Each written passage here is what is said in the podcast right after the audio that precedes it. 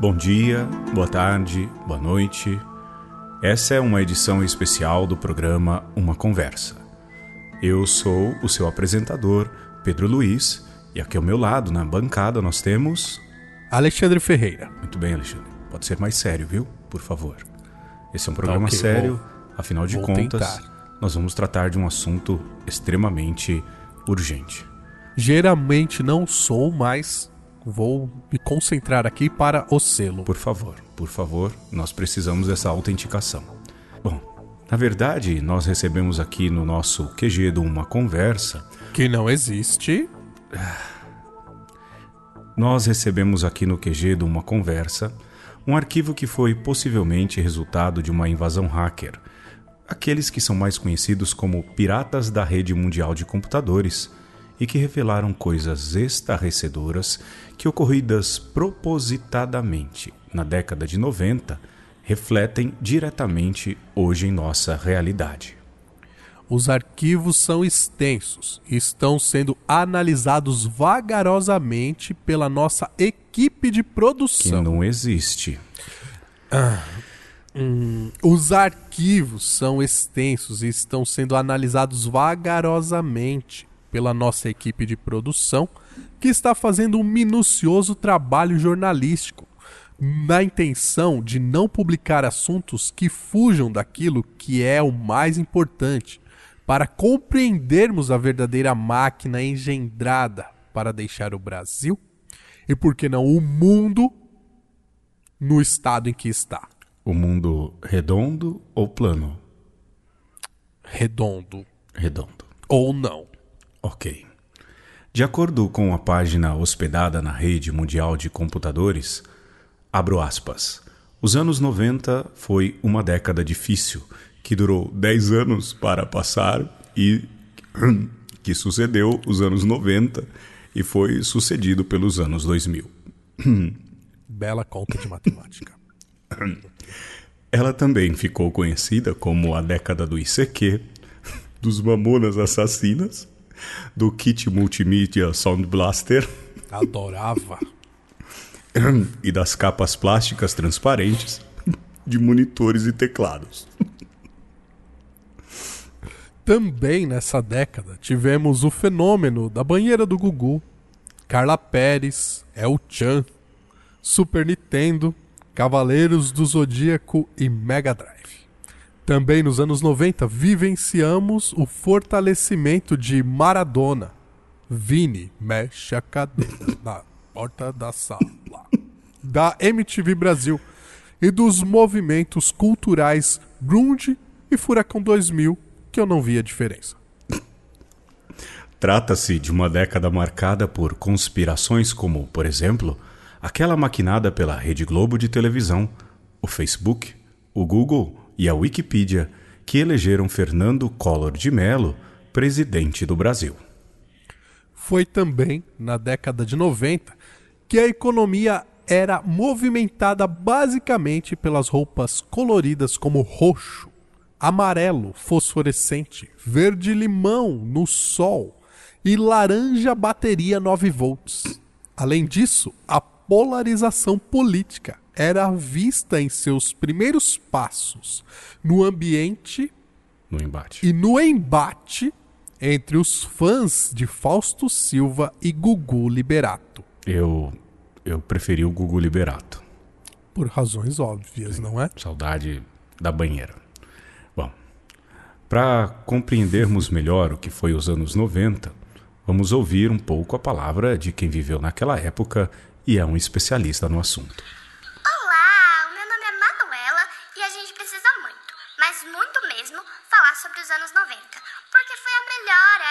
existiu e isto é incontestável.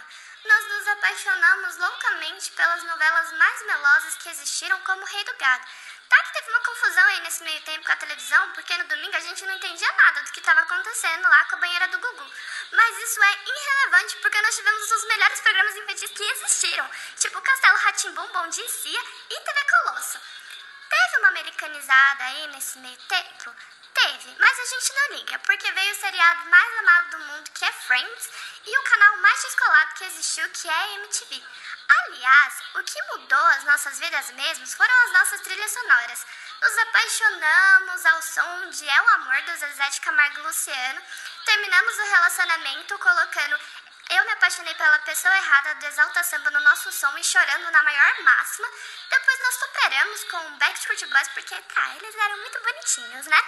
A gente virou vida louca ouvindo Racionais, mas aí a gente chutou o balde e falou assim: não, eu quero uma filosofia de vida e esta filosofia de vida veio com o grunge, que não é só um estilo musical, mas é também um estado de espírito, porque nós colocávamos o moletom por debaixo da camiseta, escutando Nirvana, ou Pearl Jam ou Foo Fighters. Olha, se essa não é a melhor época da nossa vida, eu não sei qual é. E se você não está convencido, acho melhor você rever os seus conceitos. Então é isso, galera. Tá? Um beijo, tchau. Apesar do material extremamente extenso e que talvez demorará décadas para ser totalmente decodificado, já conseguimos adiantar alguns assuntos que podem nos fazer entender quem são os responsáveis pelo clima de balbúrdia existente no Brasil neste período em que vivemos. Em um dos documentos analisados, foi possível ter um real entendimento até mesmo dos dilemas passados por alguns habitantes daquela longínqua época. Dilemas reais sobre situações dificílimas que revelam a complexa realidade daquele tempo. Alexandre, o jogo é meu hoje. Muito bem, estava aguardando por isso. Vejamos, por exemplo, o dilema vivido pelo delegado de polícia Edivaldo, que ao investigar o caso de um assalto registrado por um cinegrafista amador, descobre, ao assistir a fita, que seu próprio filho é o assaltante graças a um casaco que ele usava durante a filmagem. Ao descobrir que o filho é um criminoso, Edivaldo enfrenta o dilema de mandar prender o próprio filho ou o deixar fugir impunemente. O que você faria, Alexandre Ferreira? A senhora acha que o delegado vai entregar o filho ou não? Sim ou não? Não. Por quê? Pelo amor do filho, ele não vai entregar. O, entrega... o delegado entrega o filho, sim ou não? Olha, pelo direito, pela lei que ele tem que. Pela, pela, com, a, com a justiça, ele deveria entregar, mas eu acho que ele não vai entregar pelo amor que ele tem pelo filho. Não vai entregar. Delegado entrega o filho ou não? Não. Não entrega. Telefone, dê você também a sua opinião. No final, você decide. Enquanto isso, nós estamos aqui registrando os seus telefonemas. E parece que os telefonemas que nós recebemos aqui no nosso estúdio têm opinião contrária àquela que nós ouvimos lá de Porto Alegre. 1.927 pessoas acham que o delegado vai prender o próprio filho e 1.600 acham que não. E você? Qual é a sua opinião? Você acha que o delegado prende ou não prende o próprio filho? Se você acha que sim, que ele vai prender, telefone para nós. Diz que 0800 143311. Se você acha que não, que o delegado não prende o próprio filho, diz que 0800 143312. Bem, é, eu sinceramente, O senhor é pai, hein? diante é, pois é. Isso é um problema sério agora. O que eu falarei deixarei para as posteridades. Sim. É, sinceramente, eu diria que o certo a se fazer, e se o tivesse feito, o senhor Edivaldo Brasil estaria em outra condição, era prender o filho criminoso. Implacavelmente. Implacavelmente. Doa a quem doer. Você acha que, por exemplo, presidentes de nações fariam isso com seus filhos? Acredito que não. Mas deveria. Deveria. Há filhos que deveriam estar na creche, ao invés de instâncias legislativas. Bom, Altas instâncias legislativas, inclusive. hã? três poderes, né? É, vamos em frente. Câmara Alta. hã? Câmara Alta Se estivéssemos na Inglaterra, seria a Câmara dos Lords. dos Lords. É, exa- exatamente. É, fazer o quê? Né? Se estivéssemos na Roma Antiga, um abraço, Henrique Amarino, seria o Senado Romano. Serranada Romana. Exatamente. Mas é o Brasil, né? É o Brasil. Bom, nós não somos pagos para dar opinião nesse programa. Outro drama, Alexandre, então. Eu, antes de tudo, vou dar a minha opinião, mesmo que não possa. Certo. Eu também acho que prenderia o filho. Nós fecharíamos com o Otávio Augusto e a maioria dos brasileiros que naquele tempo, nos anos 90, votaram por telefone que devia prender o filho. O brasileiro é Ótimo. sempre muito justiceiro. Sim. Desde aquele. Sim. Vamos em frente. Há um outro drama que marcou aquela época e que foi vivido por Dalva, testemunha de um assalto à mansão de sua patroa, a Lúcia Veríssimo, que, ac- que acaba sendo assassinada durante o crime.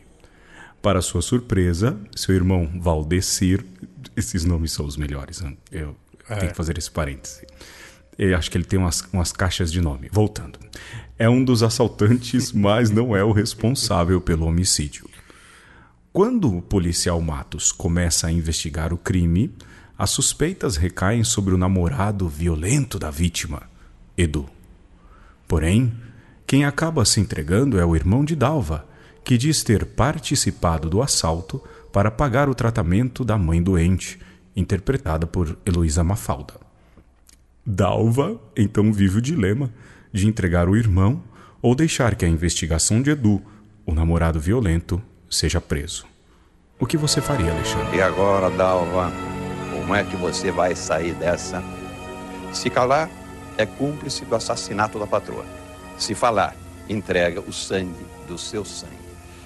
Será que é melhor abrir o jogo ou se fechar em copas?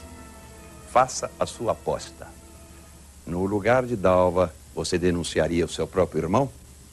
Sim ou não? Se você achar que sim, você deveria denunciar o seu próprio irmão. O telefone é 0810 3311. Se você achar que não, o telefone é 0810 3312. As horas? Pois não. 21 horas 55 minutos e alguns segundos. E agora, pela primeira vez aqui no nosso programa, nós vamos chamar duas externas. A primeira vai ser daqui, de São Paulo, do Vale do Anhangabaú, César Tralli. Boa noite, Raul. Como é, César? Tudo bem aí? Tudo tranquilo, um céu lindo em São Paulo, estrelado, 24 graus por aqui. Eh, parece que a temperatura ia cair um pouquinho, mas está delicioso o tempo. Falou-se que ia chover, não está chovendo. São Pedro, de fato, está colaborando com o público de São Paulo. E o Vale do Engabaú é só festa. Ali atrás, o Teatro Municipal, bonito, todo iluminado, para essa estreia 95 do Você Decide. E já tem muita gente querendo falar, Raul. Acho que Ótimo. está na hora da gente começar a colher as opiniões. Posso? Isso, Espera um pouquinho, deixa eu chamar primeiro a nossa segunda externa. né? Ceará, Fortaleza, Giacomo Mancini. Boa noite, Raul. Aqui em Fortaleza também uma noite quente, maravilhosa. Choveu até hoje pela manhã, mas parece que São Pedro também fez um pacto e aqui parou de chover, uma noite maravilhosa. E todas as pessoas aqui comigo acompanhando essa primeira, o primeiro episódio de hoje do Você Decide 95. Maravilha. Então nós vamos voltar aqui para São Paulo para as nossas primeiras perguntas. É com você, César. Vamos começar aí, saber o que, que o pessoal pensa do nosso programa de hoje. Vamos lá então, vamos começar com esse senhor aqui. Bem, você acha que a Dalva fica em paz com a consciência dela se ela não denunciar o irmão? Paz com a consciência não, mas eu não entregaria. Por que não? Irmão é irmão, né? E não houve a intenção de matar. É, entrou pra roubar e aconteceu. Olha, é, como eu sou brasileiro e além dessa sede de justiça, nós somos cordiais, não é mesmo, Pedro Luiz? Sem dúvidas. Uns É, docinhos. É, a minha cordialidade me pede, neste caso, de inocentar este irmão que estava querendo simplesmente tratar de sua mãe doente. Sua genitora. É, eu- tivemos pequenas falhas técnicas. Eu desculpe. gostaria só de recordar que no dia em que esse programa foi ao ar, no caso o do dilema, a maioria escolheu que deveria se entregar o irmão Valdecir. O problema é que o irmão se entrega e depois se descobre que o Edu era um baita de um sacana. Encomendou o crime mesmo. Pois é. e termina livre, ou seja, o mal venceu desse programa. É, Os nem dramas sempre brasileiros. quem luta pela justiça Se dá bem. se dá bem. Um abraço, Sérgio Loiro.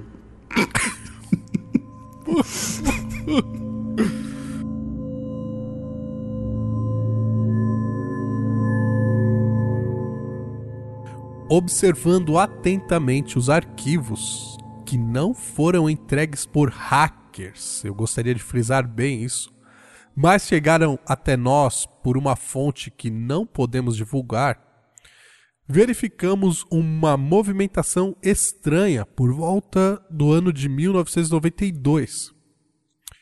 Embora as informações apareçam truncadas e dispersas, é possível compreender que o ano de 92 foi fundamental dentro do esquema de acontecimentos que tem como consequência o tempo em que vivemos. De acordo com os vazamentos hackers. Não são hackers. É mesmo. De acordo com os vazamentos de nossas fontes, é necessário que remontemos nossas investigações para o ano de 1989, mais especificamente para as eleições ocorridas no Brasil durante aquele ano. Como já citamos anteriormente, os documentos revelam uma conspiração global, envolvendo até mesmo empresas que não existiam na época para que Fernando Collor de Mello fosse eleito presidente do Brasil. Fernando Collor de Mello é conhecido por ganhar a grande maioria das eleições e dos concursos de beleza que disputou. Por exemplo, no início dos anos 50, ele venceu o concurso de bebê do ano. Em 1977, foi a vez de ganhar o prêmio de Mr. Globo Rural. E finalmente, em 1979, foi eleito prefeito de Maceió. E no ano seguinte deu a lógica. O Mr. Prefeito Brasil 80. Depois de uma posse cheia de pompas e circunstâncias em que se fizeram presentes diversos líderes mundiais, inclusive Fidel Castro, então supremo líder governante de Cuba E ditador. e ditador cubano. Depois da posse, o Collor ferrou com a vida do povo. Confiscou a poupança e trouxe carros russos da montadora Lada. Montadora Lada da União das Repúblicas Socialistas Soviéticas. É, veículos automotores comunistas para a gente achar que podia comprar um carro que não fosse produzido por aqui, mas que eram piores do que os Fuscas dos anos 70. Enfim, em 1992 começou a derrocada do presidente Bonitão. Para termos uma melhor compreensão a respeito desta controversa figura que foi o estopim da queda de Fernando Collor de Mello, vamos chamar o nosso analista político, Júlio. Vai daí, Júlio. Liga pro Júlio alguém. Bom dia, boa tarde, boa noite aos ouvintes aí de uma conversa. Aqui quem fala é o Júlio do Tonelada Cast. Vou passar para vocês hoje um pequeno resumo do que aconteceu ali no começo dos anos 90 no Brasil, que foi todo um episódio de corrupção, vazamento, tivemos um impeachment, né? Mas o que, que gerou toda essa confusão? Após a vitória nas urnas, o PC Farias ele não assumiu nenhum cargo no governo, mas ele continuou muito próximo do governo, ele se infiltrou em vários ramos do governo e ele foi arquitetando um esquema gigantesco aí de corrupção. A influência dele ia desde o presidente Fernando Collor até o Banco Central, né? Foi descoberto que ele estava controlando quase todos os ministérios e diversos setores da economia brasileira. né? Ele tinha todo mundo no bolso e aí ele ia manipulando todos os contratos, indicava funcionário, criava conta fantasma, funcionário fantasma, mandava verba para o exterior, é, redirecionava a verba da educação, da saúde, segurança social, previdência social. Então, era um esquema gigantesco e nada era revelado porque ele tinha todo mundo no bolso. E aí vocês imaginam: presidente, primeiro presidente eleito pós-ditadura de forma direta. O Pedro Collor vazou todo o esquema para a revista Veja. É, duas grandes entrevistas, né, duas grandes matérias na mesma revista, em 92 isso. E aí começou a rolar uma pressão popular gigantesca para a queda do Collor, né? Porque a, a época era um absurdo assim, foi o grande esquema de corrupção revelado na história do Brasil, né? Não sejamos inocentes e pensar que a corrupção foi inventada ali, mas foi o grande veiculado, foi o grande, a primeiro grande impacto que o brasileiro teve com a corrupção no Palácio do Planalto, né? No ponto mais alto aí da, da cadeia de comando do país. E aí o que aconteceu? O... Tanto a Associação Brasileira de Imprensa quanto a OAB entraram com os pedidos de impeachment. Eles foram acatados. E um pouco antes, horas antes deles serem julgados, e o presidente Fernando Collor ser condenado, ele, ser, ele renunciou ao cargo. Ainda assim, ele foi julgado, condenado e perdeu seus direitos políticos por oito anos. E após essa condenação, ele sofre impeachment. Quem assume aí a casa é o Itamar Franco, que aí é, viria trazer para o Brasil algumas inovações interessantes, como o Plano Real, né, em 94. E o que aconteceu aí com o Fernando Collor e com o PC Farias? O Fernando Collor ele se exilou em Miami, né, é um exilamento bem tranquilo. Ele pegou a família dele, o dinheiro dele foi morar em Miami. E o PC Faria sumiu.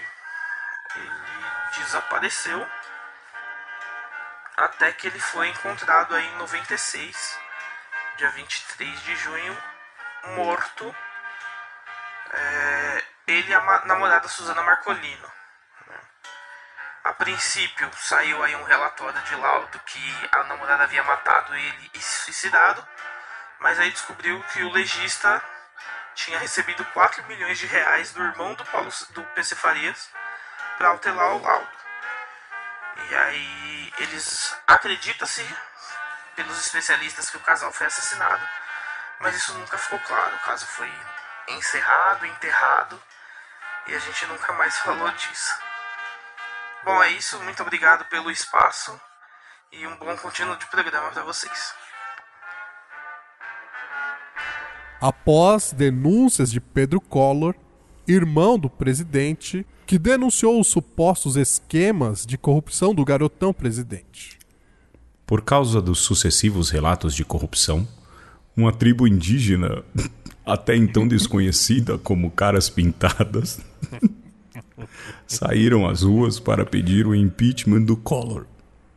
Curiosamente, os índios utilizavam as mesmas cores da camisa da CBF e gritavam pedindo moralidade, embora tenham eleito um presidente que nunca mostrou seu diploma de ganhador do concurso de moral e bons costumes. A grande pressão popular fez com que Collor, que não negociava com o Congresso e queria governar à força, sem negociações, veja só em Alexandre, caísse e fosse removido da presidência do Brasil. Em seu lugar, assumiu Itamar Franco, que era interpretado pelo humorista Hubert do programa Caceta e Planeta. Pedro Luiz, agora eu fiquei confuso. Hum. Com duas coisas. Sim. Primeiro, esta tribo a, ao qual a nossa fonte se refere está falando daqueles jovens da rua ou daqueles jovens daquele show chamado Rock in Rio? Eu fiquei confuso. É, em São Paulo, esses jovens iam para o Vale do Anhangabaú, Alexandre. Ah, Anhangabaú. Hum. Porque era uma tribo indígena e se reunia no Vale do Anhangabaú, que acho que é o ah. rio que chora, ou o rio da morte, ou ah. algum nome indígena que eu não sei. Agora faz sentido. Agora, a minha outra dúvida. Veja se você pode me ajudar. Sim, sim. Porque eu não me lembro muito bem também de todos esses fatos. O senhor era um, um jovem mancebo, hein? Era um jovem mancebo. Sim, essa- usava Ah. calças curtas na época, creio eu. É, e- e shorts Adidas. Sortes. é. Era um índio, então. Era, praticamente. Sim, sim. vamos lá. Ah, o humorista Hubert interpretava Itamar Franco nas suas funções de presidente ou Itamar Franco era representado no programa televisivo? Uh, no programa televisivo. No programa televisivo. Fazia muito bem o papel, tanto na televisão quanto na revista que saía mensalmente e custava cinco reais por edição. Mas a minha confusão não é tão disparatada assim. Não, não, porque os dois do fim eram quase a mesma coisa. ok.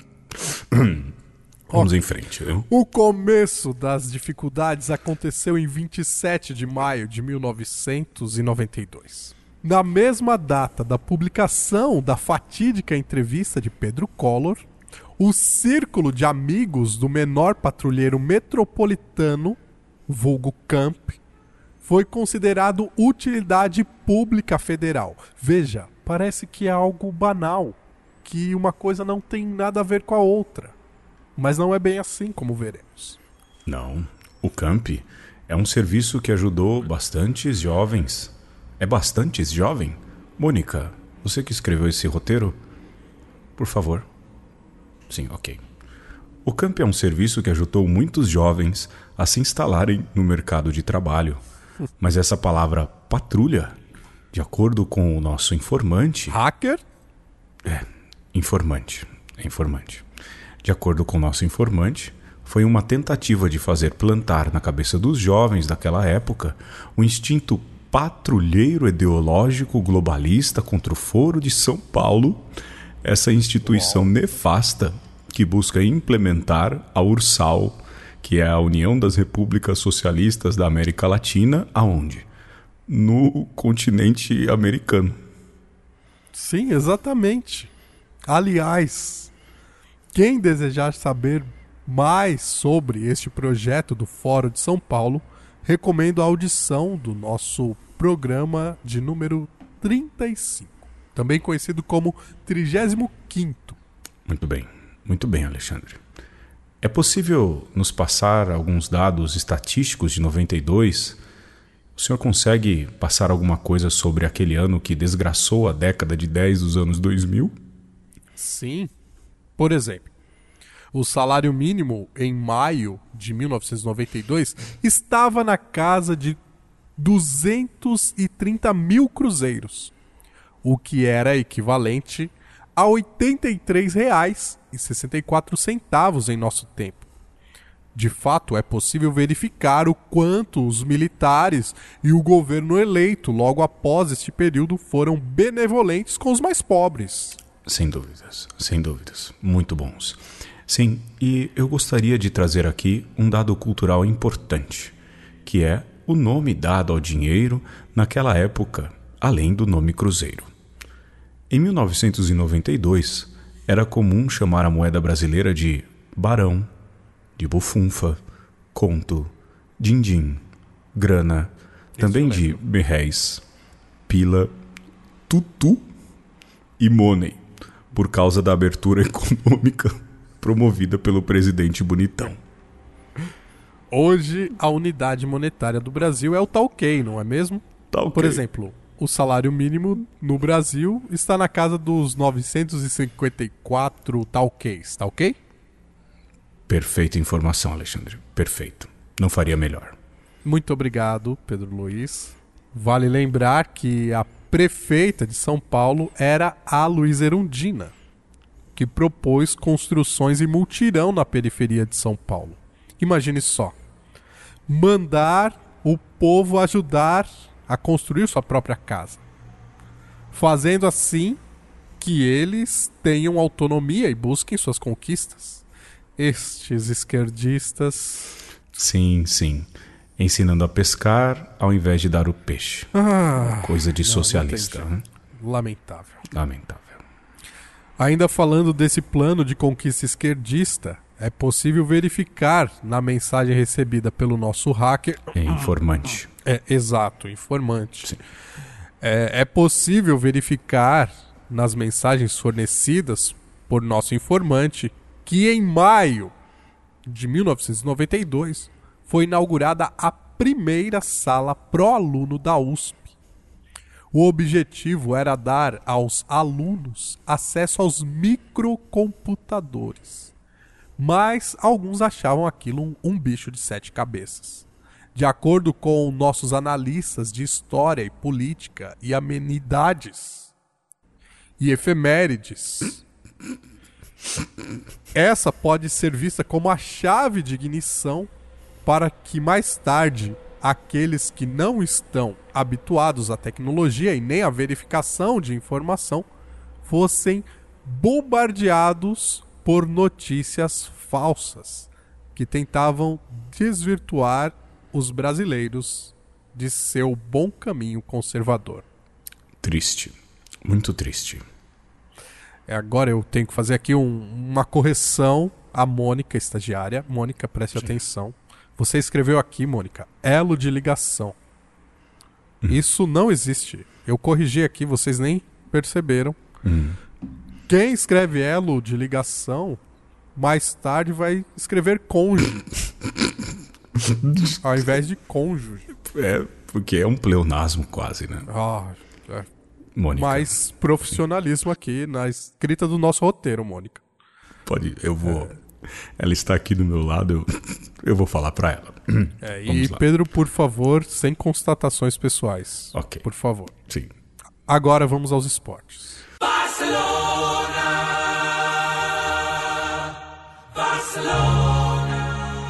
O ano de 92 foi um ano recheado de emoções esportivas.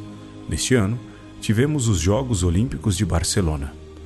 Conhecida também como a Olimpíada do Fred Mercury, foi na, aber- foi na abertura desses Jogos que o Galvão Bueno soltou sua célebre frase: Sou um veterano em Olimpíadas, mas essa cerimônia de abertura foi a melhor que eu já vi. Frase essa depois repetida em 96, em 2000, em 2004, 2008, 2012, 2016 e que também provavelmente será dita em 2020. Sem dúvida. Sem dúvida. Pois bem, vocês sabiam que a seleção canarinho não esteve nos Jogos Olímpicos? O Scratch canarinho tinha Cafu e Roberto Carlos e ainda assim não foi aos Jogos Olímpicos. Olha aí. Dizem, vou fazer uma parte aqui, porque os jogadores eram revoltosos. Vocês acham que isso só acontece em 2019? Isso Naquele tempo muita coisa. tínhamos estrelinhas também. Que ganharam a Copa depois, né? É. Mas em 98 venderam. Eu fiquei sabendo. Você recebeu esse e-mail já? Eu já recebi. Se você É. soubesse o que aconteceu, eu ficaria enojado. Está no fundo do meu coração e da minha caixa de e-mail. Sim, não revele, hein? Cuidado com o intersect.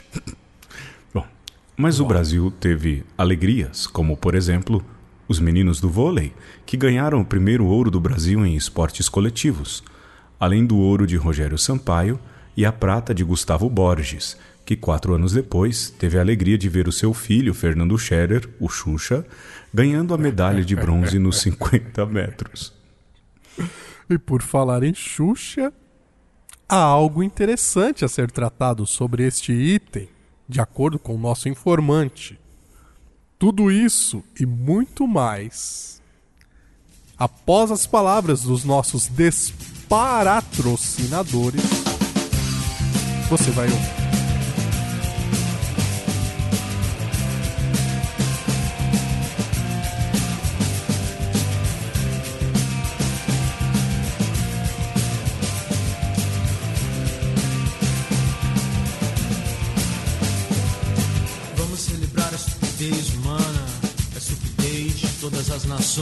O meu país e sua coxa de assassinos, covardes, estupradores e ladrões. Vamos celebrar a estupidez do povo, nossa polícia e televisão.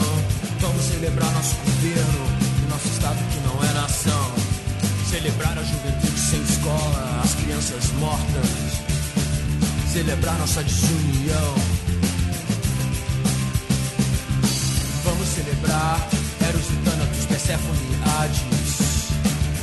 celebrar nossa tristeza, vamos celebrar nossa vaidade.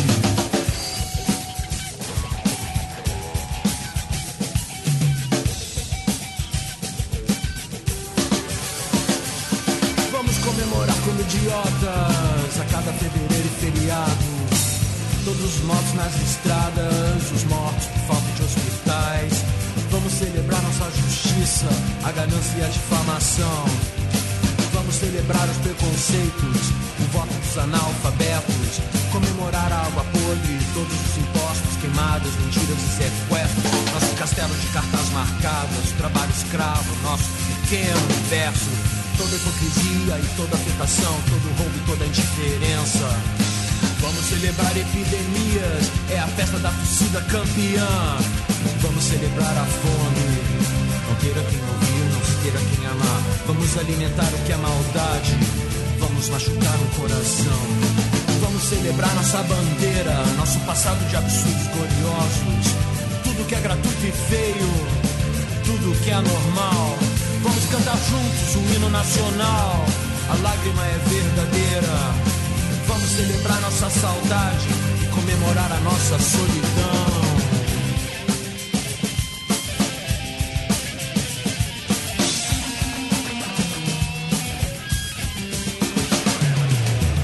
Festejar a inveja, a intolerância e a incompreensão.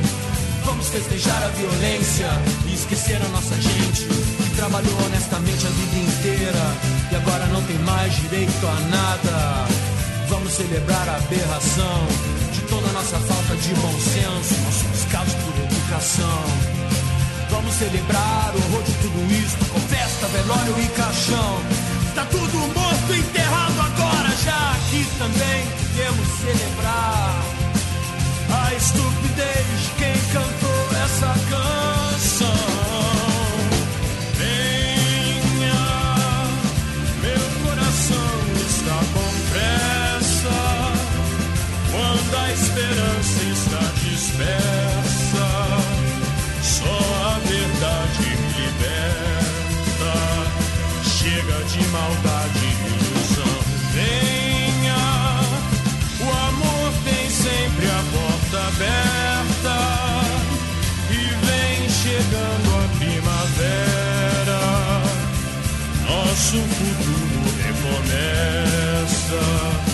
Venha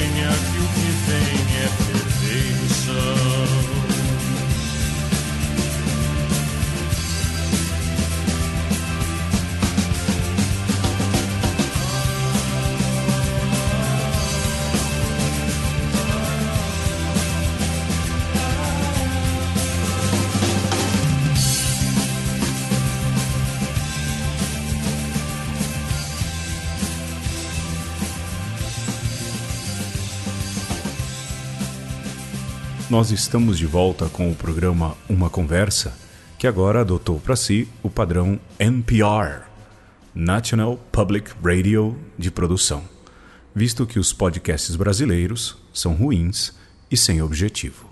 Soberbo, sublime. Sim. O roteiro desse programa está sob a responsabilidade de nossos estagiários, Mônica e Eduardo.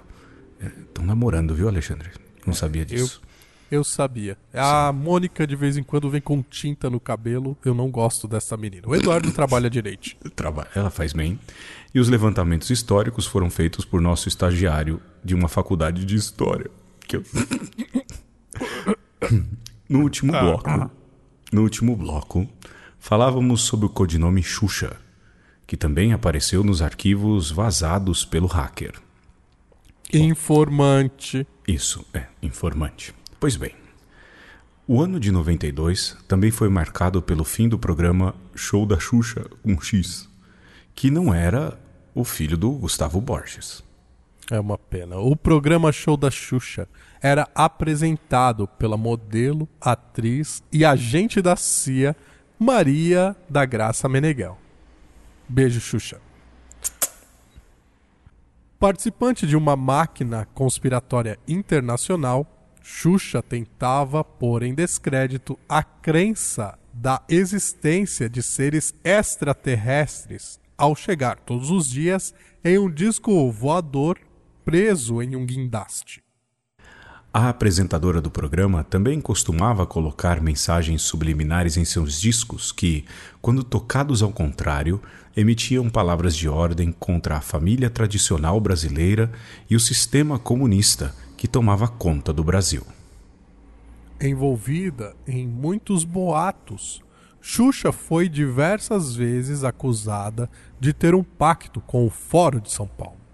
É foro, Outras né? vezes? Foro. Vou corrigir a vossa a vossa pronúncia, foro. Perdão. Segundo os filhos do governante da nação. Perdão, caros ouvintes. Ah, Foro de São Paulo. Muito bem. Outras vezes, Xuxa foi acusada de ter um pacto com Jorge Soros. Porque se é fórum, Perfeito. então é Soros. Certo. E, e ainda com a Sociedade de Amigos da Vila Sabrina. A grande verdade é que essas acusações nunca foram comprovadas. O fim do programa Show da Xuxa foi, na verdade, um plano bem orquestrado pela indústria dos pets, não as garrafas, mas os animais, mais conhecidos então, portanto, como animaizinhos de estimação. Porque após o encerramento do programa, foi ao ar pela TV Globo o programa TV Colosso. Acredite, se puder. Olá, amiguinhos. Hoje nós vamos falar do nascimento do samba. Como vocês sabem, o samba nasceu na Nova Zelândia e foi inventado pelo meu tataravô, o Pagodinho Palladium, que inventou não só o samba, mas também a escola de samba. E inventou também a autoescola de samba, onde o cachorro aprende a dirigir carro alegórico. Puxa vida, eu não sabia que o samba nasceu na Nova Zelândia.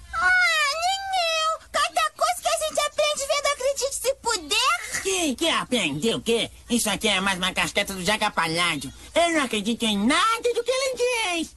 A maior invenção do Pagodinho Palladium foi a ala das baianas na escola de samba.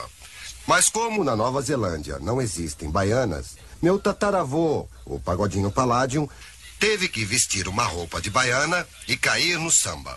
Acredite se puder. Olha que eu acho que é, hein? Que, que é verdade nada. O Jaca Paládio é o maior mentiroso do mundo. Hum.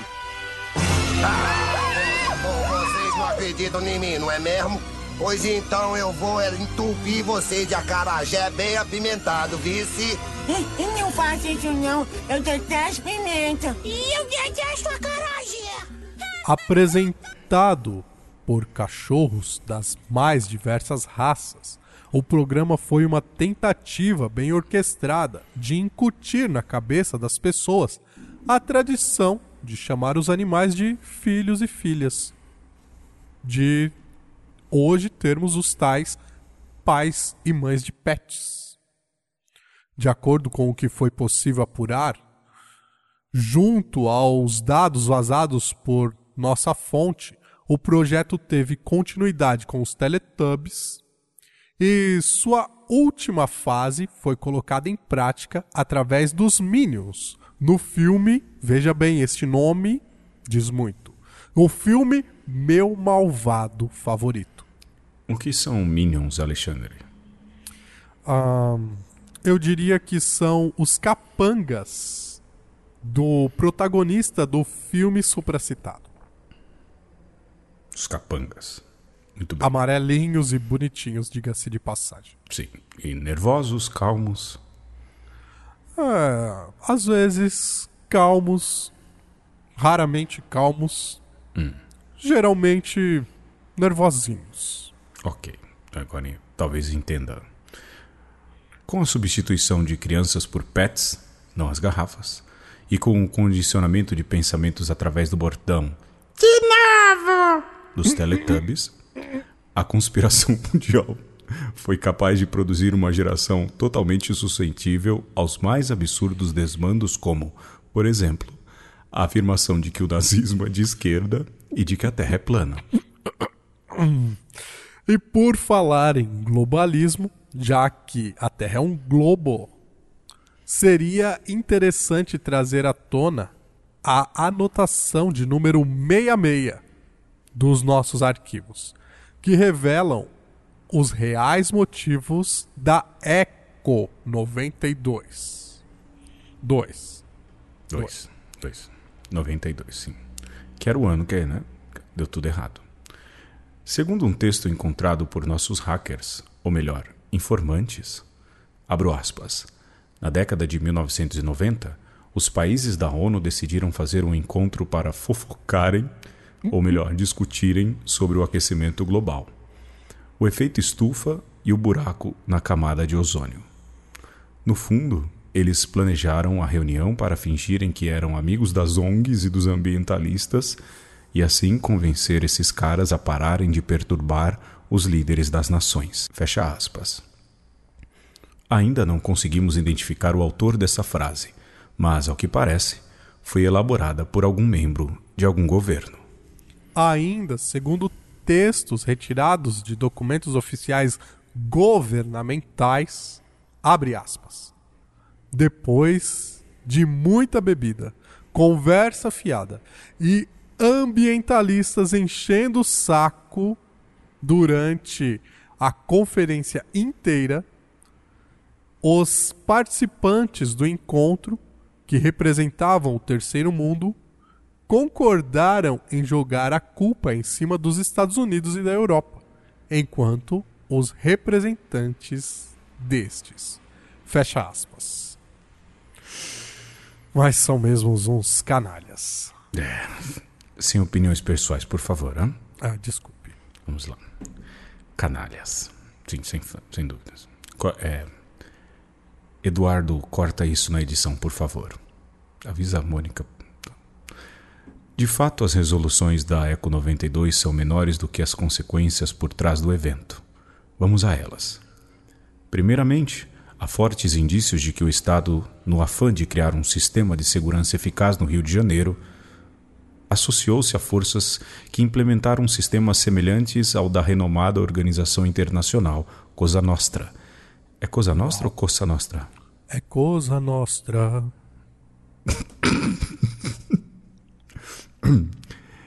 Cosa Nostra, em que comerciantes e moradores ficaram, ficam, em que comerciantes e moradores ficam sob a dócil proteção dessas organizações paramilitares. Atualmente, a milícia tem uma conotação diferente de acordo com os documentos. Mais uma vez, abramos aspas. São grupos armados compostos por policiais corruptos, bombeiros corruptos, políticos corruptos e até de marmotas corruptas. Eles geralmente tomam o poder de alguma favela, antes dominada por traficantes, e depois a transformam num resort para o crime. O advento da milícia foi um grande avanço na criminalidade carioca, visto que o combate ao tráfico já estava muito manjado e a população queria ver algo de novo. Fecha aspas. É, faz sentido. Faz sentido. Muito. Faz sentido, sentido Sim, porque ninguém aguenta o mesmo jeito de ser roubado o tempo inteiro, não é? Sim, e o mais interessante de como a coisa foi orquestrada, porque quando você pensa que a Eco 92 receberia uh, pessoas do mundo inteiro, governantes, mandatários, e você tem que limpar a cidade Sim. ficou um período ali sem aquela criminalidade que o povo já estava acostumado. Pois é. Então as milícias resolvem esse problema porque devolvem o crime para uma sociedade que já estava acostumada ao sofrimento, à mazela, à violência. E de sem fato, dúvida, quando, dúvida, quando se tem é, esta convivência diária com a violência, é difícil ficar sem. Todos sabemos disso. Sim. Inclusive aqui em São Paulo, não é mesmo? Exato. é um serviço social, não é? É um bem que se faz. Não é? Porque É. grandes mudanças podem trazer impactos, às vezes, que talvez as pessoas não consigam se livrar, não é? Então, para se manter ali o ritmo, para que se possa manter ali o que é costume, se mantém então, lógico, com uma nova roupagem, agora em outras mãos, as milícias. Alexandre, você acha que é possível que um dia a milícia tenha ligações com o poder nas mais altas esferas? Olha, se eu estivesse na década de 90, eu jamais imaginaria isso.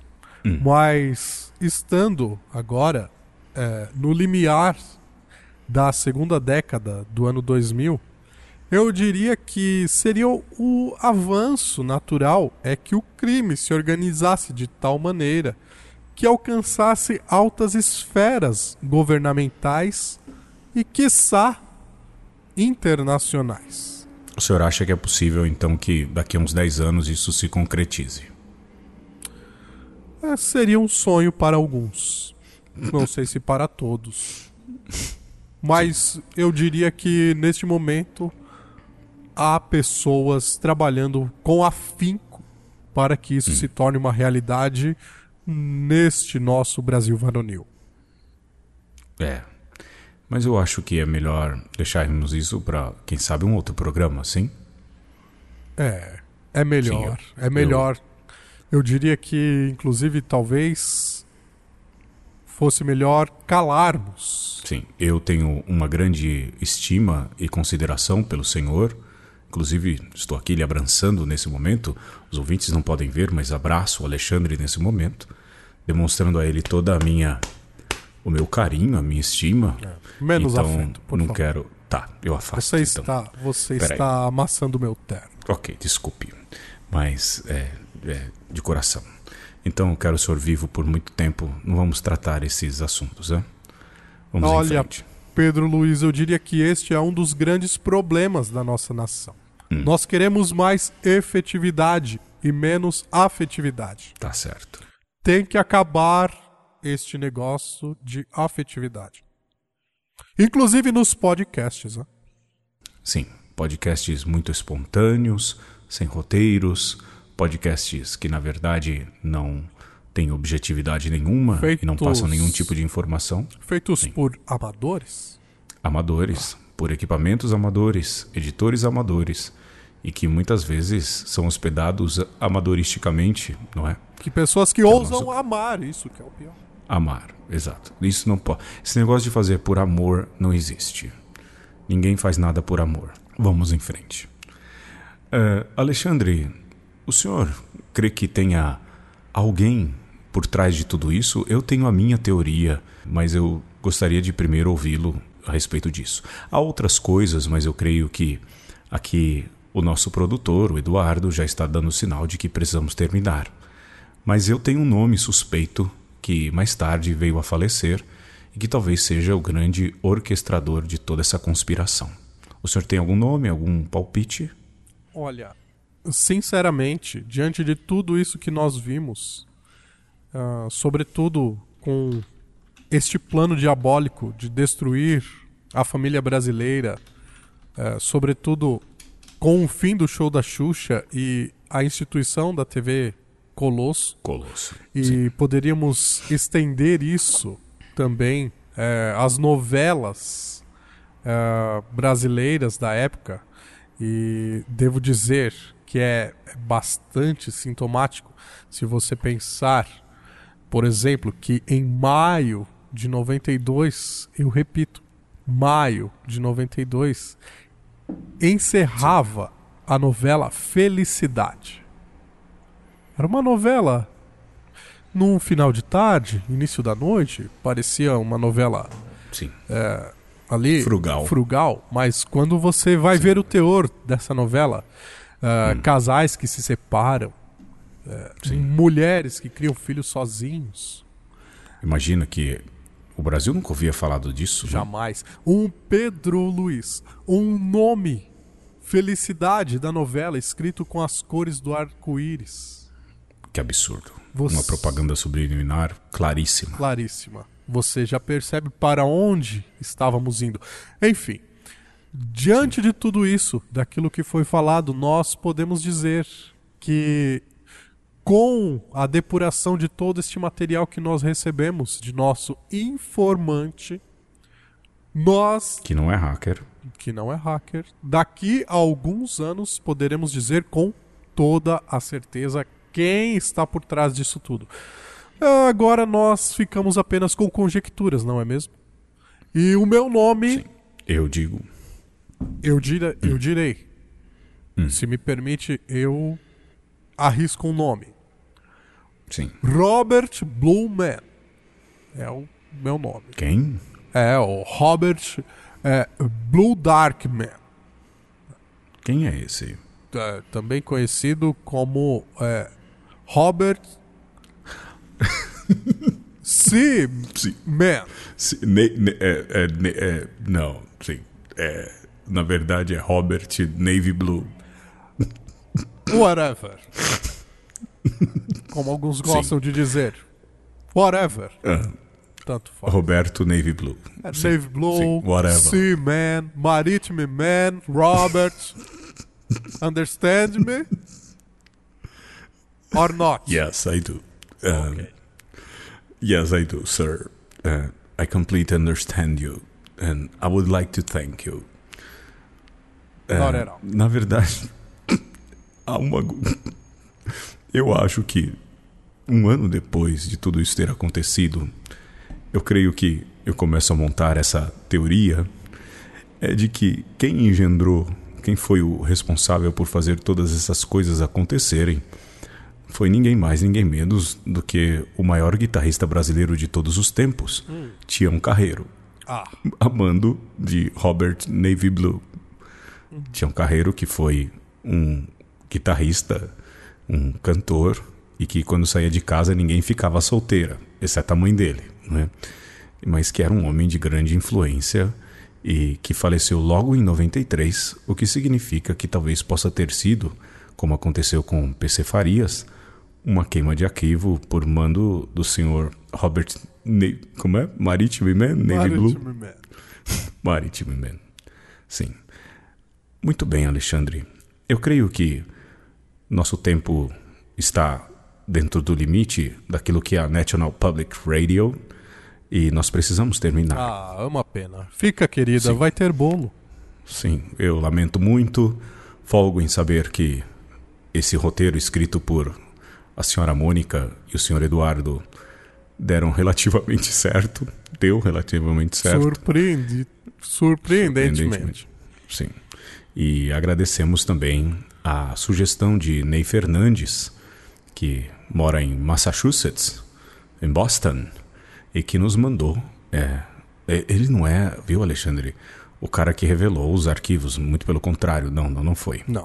Mas quem apontou alguns caminhos que fizeram a gente chegar aqui hoje. Sim. Eu me despeço por aqui. Um abraço, rapaz, jornalista de garbo e elegância que Sim. é, elucidou a podosfera brasileira para o, o rumo a turvo. Ao sucesso estelar. Sim, o rumo turvo que estava tomando e que ele é, nos ajuda é, doravante a corrigir e ir, sim, como disse Pedro Luiz, o âncora deste programa, ao garbo e a elegância infinito, e além das estrelas de Orion, Pleiades e Amém. para além de lá. Amém. Amém, Saravá. Com respeito a todos. Axé Motumbá. Aqui, aqui, isso mesmo. Aqui me despeço com um ósculo Um amplexo. e um cordial handshake. Check, check. Porque, como? Check, check. É o barulho Check, check. do Handmade Stale. Ah, sim, sim. Por favor, Eduardo. Ou do Conserve isso na hand- edição. Handshake. Sim, handshake. See you soon. Goodbye. Until next week. Goodbye, Houston. we'll have a problem. Câmbio desligo.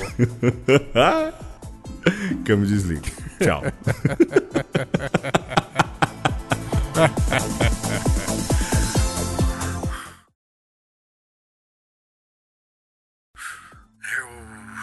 vim aqui rapidamente inserir este áudio sem que o Pedro Luiz visse para dizer mais uma informação de suma importância, porque, como vocês viram, não me deixaram tratar de assuntos eclesiásticos. Veja, no fatídico mês de maio do ano de 1992, no dia 17, foram beatificados José Maria Escrivá e Josefina Baquita. Vejam como este ato eclesiástico ressoou na igreja no mundo e no Brasil daquele tempo. Coincidência? Acho que não. Durma com esse barulho.